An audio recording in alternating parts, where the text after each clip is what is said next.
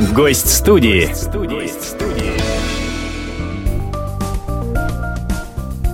Добрый день, дорогие радиослушатели! В эфире радио «Комсомольская правда». Сегодня у нас в гостях человек, у которого множество имен. Вот э, она известна москвичам под именем Бель, Луиза, Мария, Софи и Ариэль. Вот представляете, все это э, концентрируется в одном человеке. Этот человек Наталья Быстрова. И сегодня она у нас в гостях. Наташа, здравствуйте! здравствуйте. Вы наконец доехали до нас. Да. Чему мы несказанно рады. Но Спасибо. Я не знаю, как вот вы умудряетесь существовать в таком графике. Я вам честно скажу, мы час вас ждали. э, Там у вас одно интервью задержалось. Потом вы после нас куда-то опять летите Да, на да. съемку. Как? Как вам все это удается? Ой, даже не знаю. Я даже не знаю, потому что иногда мне кажется, что 24 часа мне катастрофически не хватает. Мне нужен 25 час. Но а, совершенно точно могу вам сказать, что когда вот нет такого бешеного ритма, я, скажем, недели две нахожусь в отпуске, и а, этот отпуск уже так, э, перерывчик за скажем, да, уже заходит за пределы двух недель, я начинаю хандрить. Я чувствую себя некомфортно, мне хочется уже этого темпа, этого ритма. Сегодня еще погода подвела, поэтому я пока ехала в такси, я уже успела там интервью, комментарий дать по телефону, поэтому вот пытаюсь как-то хотя бы, э, ну, использовать время. И, э, знаете, никогда не думала о том, чтобы вот был водитель. Э, сама люблю очень водить машину, люблю быть за рулем. Но вдруг понимаю, что действительно, когда есть водитель, по крайней мере, у тебя полтора часа, два часа в пробке есть на то, что ты можешь там выучить текст, выучить что-то, на что-то сконцентрировать свое внимание, что, в принципе, невозможно сделать за рулем. В общем, как-то об этом подумываем. Ну, это да. А сейчас я знаю, что мю- мюзикл «Русалочка», да, в котором вы играете вот как раз-таки эту самую Ариэль, он подходит, в принципе, к своему финалу. Его продлили на лето, да, чтобы э, приезжающие в Москву школьники на каникулах могли приобщиться тоже к прекрасному, да? Вот. Э, мюзикл «Мама Мия», в котором вы играете Софи, э, одну из лучших, вернее как, лучшую Софи в мире, да, как признала группа Абба. Ну, перерыва же в работе не может быть, да? Что-то после этого быть, да. уже, Ну, наверное, на подходе. Да, но «Мама Мия» закончился, вот он закрылся, проект. И для меня, конечно, было подарком, а, играя «Русалочку», 20 спектаклей в месяц из 36, которые идут каждый день. А, Меня пригласили еще вот сыграть там несколько спектаклей в марте и в апреле. А, «Мама Мия» вот 28 числа вот уже завершил свой прокат повторный, да. А, а «Русалочка», да, мы продлили на лето и с надеждой ждем второй сезон, потому что спрос колоссальный. То есть будет второй сезон. А, официально еще пока никто ничего не объявлял, но мы подозреваем, что, скорее всего, да, потому что интерес возрастает, и несмотря на то, что москвичи уезжают на лето из Москвы, и летом, скорее всего, в зал будут ходить люди, которые приезжают из других городов, школьники или те, у кого а, отпуск откладывается там, да, скажем, на более поздний период. Я думаю, что с нового сезона, ну, очень хочется верить, и есть на то всякие предпосылки и надежды, что мы все-таки пойдем во второй сезон. Наталья, вот докажите нашим радиослушателям, что это действительно вы. Спойте, пожалуйста, что-нибудь. Так, а что же спеть? Ну, из, э, из «Русалочки». Только взгляни, сколько добра, разных вещиц, прибольшая гора, столько сокровищ я от этого счастлива. Ну и припевчик дам. Мне все равно, где и когда, лишь бы скорее умчаться туда, светом храним, стал бы моим весь этот мир. Вот вы сейчас не видели, что творится за стеклом, где сидят наши звукорежиссеры, там все махали руками, плясали, просто таки, потому что мюзикл «Русалочка» у нас в редакции любят все. О, Это я вот здорово. вам честно скажу, да. Наталья, у вас высокий голос, который вот, э, вот в такую погоду себя не очень хорошо чувствует. Это правда. Не смык связок и все такое, да, вот, вот как вы умудряетесь держать его в форме, я не знаю, там яйца пьете, хотя сейчас, наверное, уже это не актуально. Ну, как вот даете себе выспаться. Самое главное для связок, конечно, сон. Но сна иногда бывает просто не хватает катастрофически. Конечно, сейчас, когда это уже мой такой пятый проект, где такая большая роль, я уже научилась себя распределять а, свои силы, да, энергию. Но м, самое важное действительно а, успевать отдохнуть, вот переключиться, а, отдохнуть, поспать. Есть, конечно, и свои хитрости. А, яйца, конечно, в таком сыром виде я не пью, но есть, знаете, так называется коктейль большого театра. Что это, с коньячком А, что-то? Да.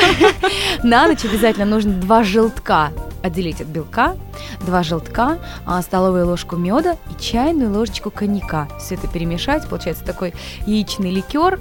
Не очень вкусная вещь, но коньяк, э, он выступает только в роли разогревающего вещества, и чтобы не как-то там не обжечь и не было действия алкоголического, да, это есть желтки. Вот. И, в общем, это очень хорошо это же как бы склеивает, желток склеивает, а связки это две мышцы, которые должны быть эластичные, и м, когда хорошо связки смыкаются друг к другу, без всяких там широковатостей и там, да, пробелов э, между друг другом, тогда идет очень плотный и звонкий голос, звонкий звук. Поэтому вот это такой коктейль, который как раз их склеивает, когда вот они а, примыкают друг к другу. В общем, да, есть такое. Ну, много всяких Маленькие хитростей. хитрости, да, да. да, конечно.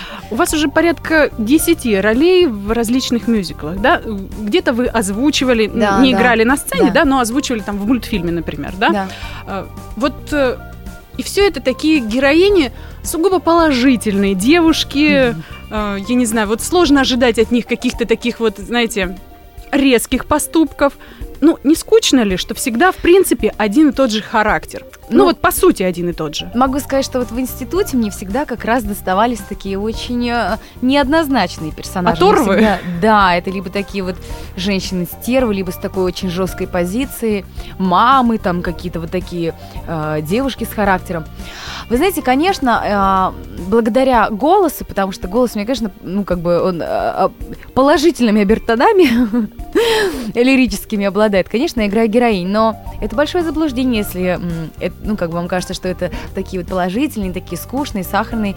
А, в этом вся и прелесть, чтобы а, гораздо сложнее играть а, героини героев, чем, скажем, острохарактерных персонажей, потому что всегда, скажем, авторы, сценаристы, э, там, писатели, они всегда а, острохарактерных персонажей очень выпукло а, выписывают. Это всегда на них держится юмор спектакля, на них шутки спектакля.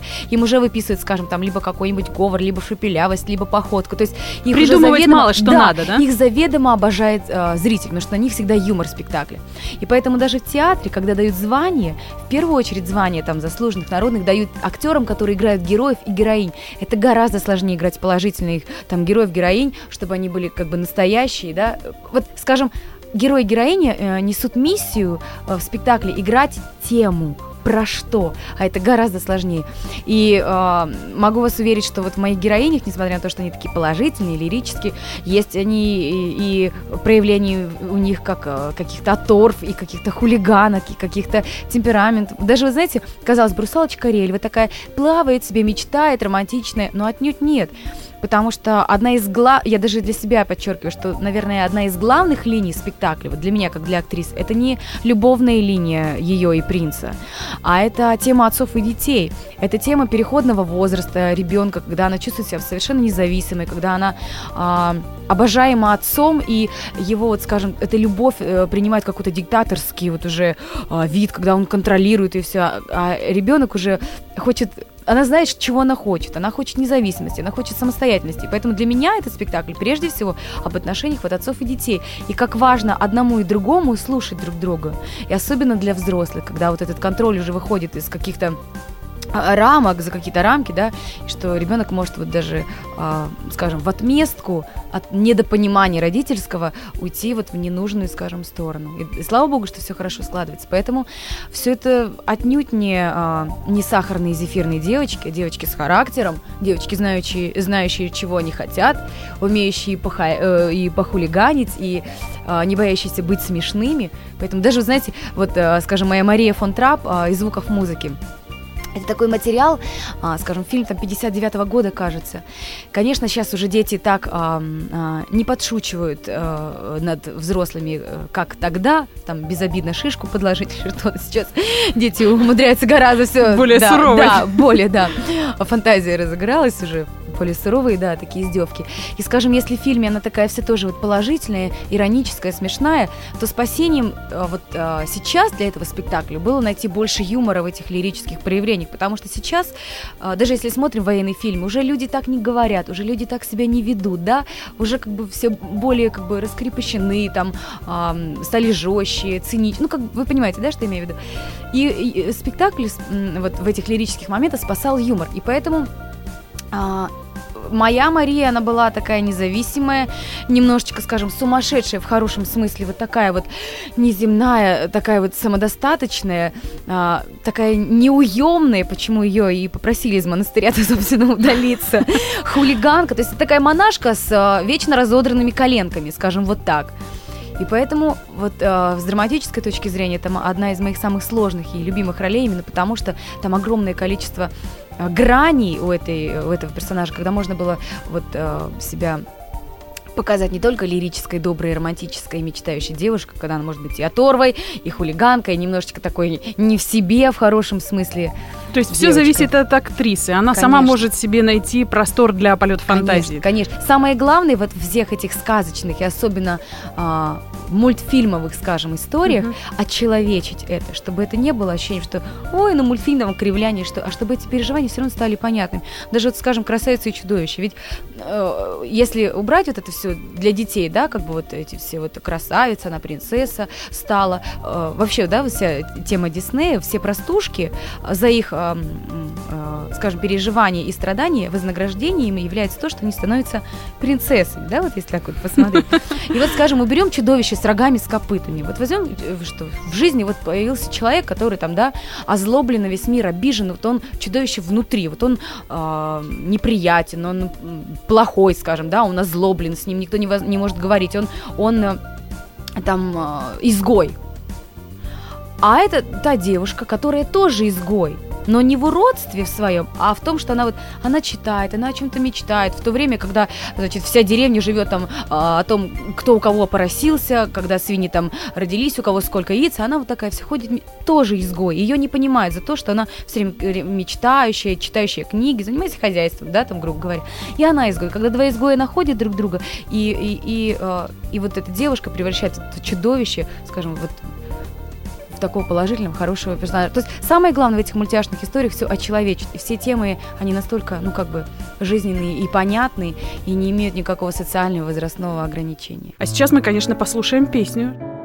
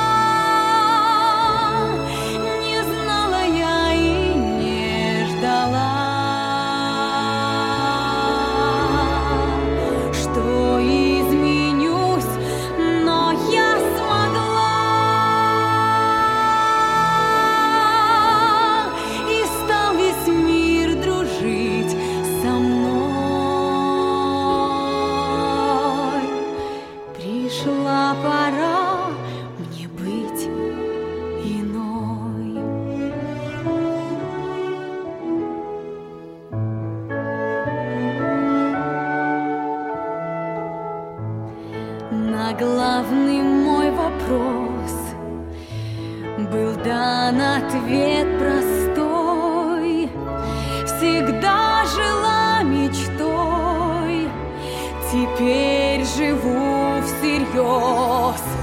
Не сказку, а судьбу Нашла я в той тюрьме.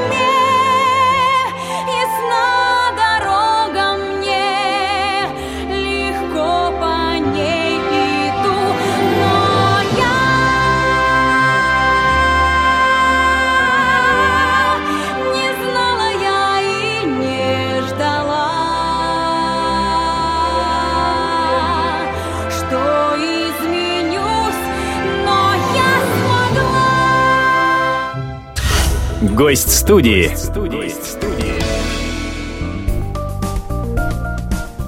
Сегодня у нас в гостях человек, у которого множество имен. Вот э, она известна москвичам под именем Бель, Луиза, Мария, Софи и Ариэль. Вот представляете, все это э, концентрируется в одном человеке. Этот человек Наталья Быстрова. И сегодня она у нас в гостях. Наталья, ну вот э, вернемся к Екатеринбургу. Переезд, он всегда такой стрессовый для людей.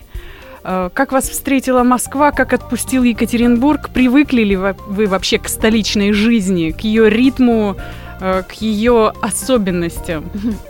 Ну, я могу сказать так, что а, в Екатеринбурге я была очень занята, всегда с утра до вечера, и ночные репетиции, и помимо учебы. То есть здесь с ритмом все нормально, да? Я настолько комфортно себя в этом ощущаю, но а, я никогда не думала, что я... Я всегда была такой домашний ребенок, такой цветочек, и а, я не знаю, мне было трудно представить, как вообще может случиться переезд. Я уеду от родителей, оторвусь и они, как мы переживем разлуку.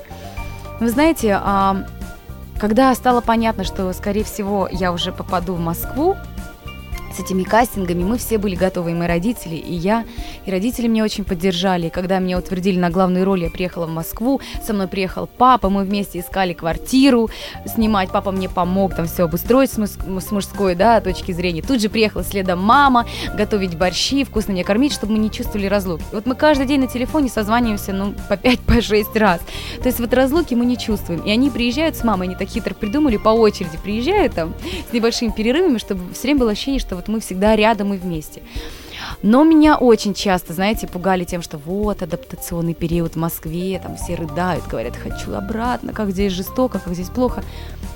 Вы знаете, я приехала и окунулась в работу и так с головой в это ушла, что я, а, я даже не поняла, был ли у меня адаптационный период, и, может быть, он и был, и прошел меня стороной. То есть я, я до, до сих пор ни разу не подумала, боже, не хочу здесь жить, хочу вернуться или что-то то есть я всегда как-то себя здесь комфортно чувствовала. Ну вот я знаю, что сейчас ваше сердце не свободно. Грядут ли перемены в вашей личной жизни? Грядут большие перемены в моей личной жизни в августе. Правда? Да. Ну, расскажите немножечко об избраннике. Я знаю, но я думаю, нашим радиослушателям будет интересно узнать, что это человек, который им тоже, в принципе, известен. Да, он достаточно известный актер театра и кино. Дмитрий Ермак. И тут, да, мы услышали это имя. Да, да, но это уже дав- давно не секрет. И да, вот грядут большие перемены, потому что, знаете, профессия профессии, а женское счастье был бы милый рядом. Я знаю огромное количество а, очень успешных женщин, состоявшихся и в карьере, и в бизнесе, и бизнес-леди, которые все кроме вот самого главного любви. И очень важно, потому что в этот момент, когда у тебя уже такая большая планка, любая даже самая сильная женщина хочет видеть с собой мужчину гораздо сильнее. И потом им сложнее найти избранника, потому что требования растут. И и вот я тоже, мне всегда хочется, хотелось там идеального и вот такого, и такого. И, и когда я поняла, что да, Дима, это тот человек, я поняла, что ну как-то судьба вот нам друг друга послала. Служебный и... роман? Вы знаете, я не могу сказать, что служебный роман, мы вместе работали не один проект, и поначалу у нас очень не складывались отношения. Потому что мы очень похожи. А потом как-то вот эта похожесть нас объединила, и мы получаем огромное удовольствие от работы друг с другом. И у нас такой тандем. А, знаете, я верю в то, что вот когда люди вместе, должны быть какие-то общие темы, должно быть что-то, что их объединяет, потому что любовь, страсть, это все проходит, и тогда остается дружба, уважение и еще что-то. И поэтому мы друг для друга, скажем, такие авторитетные мнения, что касается и профессии, и вокала, и эм, там советом поможем. Даже когда у нас какие-то пробы в кино, мы друг другу помогаем. Если у Димы пробы, там мы садимся и разбираем логику, я тому помогаю. Если у меня тут же Дима мне как-то поднатаскивает что-то, если вокальный, мы тут же... То есть мы, мы настолько друг другу а, подходим, интересны, нужны. Поэтому мне кажется, это очень здорово. А вот, знаете, некоторые пары, которые вместе работают, они себе такой табу ставят. Не разговаривать о работе дома. Не получается не получается. Мы даже когда не только пары, э, э, Дима иногда это контролирует и говорит, так, все, не надо работе, не надо работе. Ну, потому что, знаете, работа, вот вообще профессия актера – это образ жизни. Не получается не говорить о работе. О чем бы ни, зашел, ни зашла речь, всегда как-то к этому сведется. Даже мы когда с коллегами встречаемся в неформальной обстановке, говорим, так, все, сегодня мы не говорим там про работу, не говорим про русалочку, говорим о чем-нибудь другом. И все равно либо какие-то шутки, либо воспоминания, либо какие-то примеры, все равно все сведется к работе. Поэтому это неизбежно. Вот вы упомянули кинематограф. Я знаю, что вы пробовались к Тодоровскому в стиляге. Да. Да? Да, это было Не давно, случилось, да, тогда? Нет, но мне все равно было приятно, и я, поверьте, с гордостью говорю о том, что я не прошла к Тодоровскому. А почему? Не знаю, как-то не сложилось. а, Значит, это даже это не мое было. Я а, Это вот ви- на ту роль, которую Оксана Акиншина Да, сыграла, да. да? То есть на тот главное. момент Оксану, по-моему, еще даже не рассматривали. Была другая девочка, висела, вот, ну, как вот фотографии. Какая-то полька, девочка очень симпатичная, темненькая. Но, а, вы знаете, я абсолютно верю в то, что а, ничего не бывает случайно, и то, что твое, оно к тебе прилипнет так, что ты от него не избавишься. А если не суждено быть твоим, то как его к себе вот не прижимай, не, не держи, оно твоим не будет. И э, сейчас вот я двен- в середине мая уезжаю на съемки. Я мечтала о военном кино. Меня утвердили на одну из главных ролей в фильме про войну. Я с таким трепетом э, жду этого момента. Сплю и вижу, что там, как сделать, как роль. То есть И уже все сценарий на руках, Всё, да, всё, роль да, учится. Все, да, уже все. Уже сумки начинаю собирать. А где съемки Полтора будут? месяца в Беларуси. В Беларуси. Поэтому я, да, это такое удовольствие. Это вот разговор о том, что мечты сбываются. Стоило всего лишь, знаете, мечтать, мечтать, думать, думать и несколько раз слух произнести, и это исполняется. Да, вот, конечно, такой ужасный вопрос, да, всегда говорят, ваши творческие планы. Я знаю, вчера вы в клипе снимались. Да, Что это за клип-то такой? ой, знаете, такая интересная история. Это вообще это вас, вас кто-то пригласил или Да. вы, да? Да. А, ребята, есть такая группа 2345, эстрадная, ам, популярная группа. А, мы не совсем относимся, конечно, а, вот к этой стороне шоу-бизнеса, да, скажем, вот, а, таким исполнителям молодым. Но было очень приятно, потому что мир тесен, и, оказывается, ребята были на наших спектаклях, и мы слышали там, пускай не столько увлекаемся там русской эстрадой, русской попсой, но слышали их, их музыку, их песни. И оказалось, что у нас много знакомых, и вот нас пригласили сняться а, сыграть love story как любовную пару, влюбленную пару, сыграть самих себя. И мы с радостью согласились. Это тоже такой эксперимент, это тоже имеет отношение к нашей профессии. И очень, знаете, а, важно все время находить что-то новое. И поэтому для нас это тоже какой-то другой мир, что-то интересное. Съемки, съемочный процесс нам знаком, а вот в клипах это что-то такое интересное, новое. Даже, знаете, вот а, Дима мне на день рождения подарил собаку. Ничего себе. Да, э, такого щеночка чихуахуа, потрясающего, он очень породистый, и нам продали его только с условием, что мы будем посещать выставки, потому что он потенциальный победитель. И вот вы не представляете, когда появилась собака, для нас открылся совершенно другой мир. Мы узнали, что вот еще как бывает. И вот сейчас начнутся эти выставки, много знакомств таких. Вот совершенно другой мир, ты понимаешь, господи, насколько вот мы живем в одной плоскости, и сколько мы вообще не знаем каких-то вещей. И вот это не совсем, конечно, удачные примеры. Я ни в коем случае не провожу аналогии между вчерашним клипом и, и собаководством, но это Нет, ну почему? Тоже пример- новый мир да, открылся. это пример того, что насколько вообще мир безграничен, сколько всего интересного, к чему мы даже вообще, даже не то, что не испытываем интерес, к чему мы даже не успели повернуться. Поэтому, да, это все интересно очень.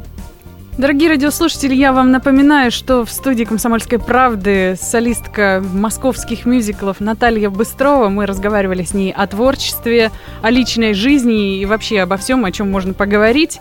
Наталья, хочу поздравить вас э, с грядущими переменами в вашей жизни. Спасибо. Пусть у вас все сложится замечательно, семейная жизнь будет долгой и счастливой, и, конечно же, новых побед вам в творчестве. Большое спасибо. Я тоже благодарю вас за эфир. Спасибо, что пригласили. А, Хорошего настроения вам и всем радиослушателям. И весны теплой, солнечной и радостной. С Натальей Быстровой для вас беседовала Оксана Фомина. Хорошего вам дня, до свидания.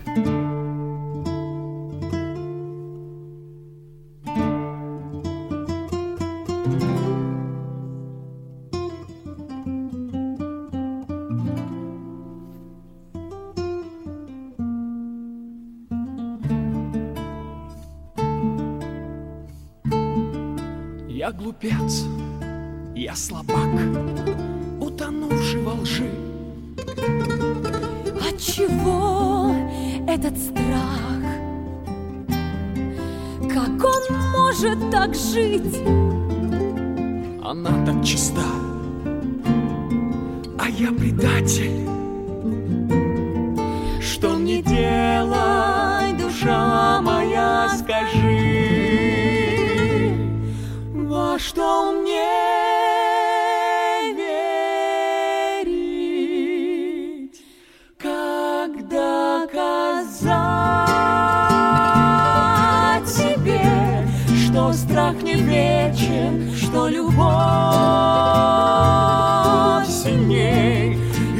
Никогда я не смогу узнать любовь, которой не бывает. Сожалеть, упрекать весь оставшийся век Или сердце открыть, не таясь Всю жизнь ожидать новой встречи бесконечно. Скажи, душа моя, с кем я смогу познать С кем разделю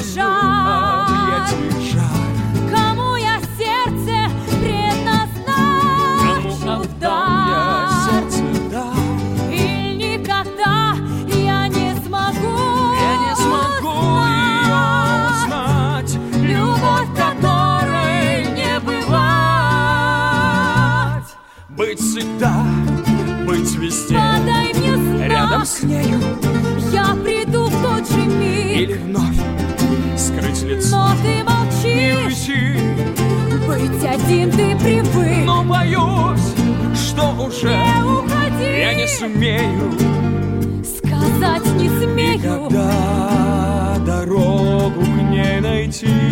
Мой дорогой, Прощай и прости, мы не найдем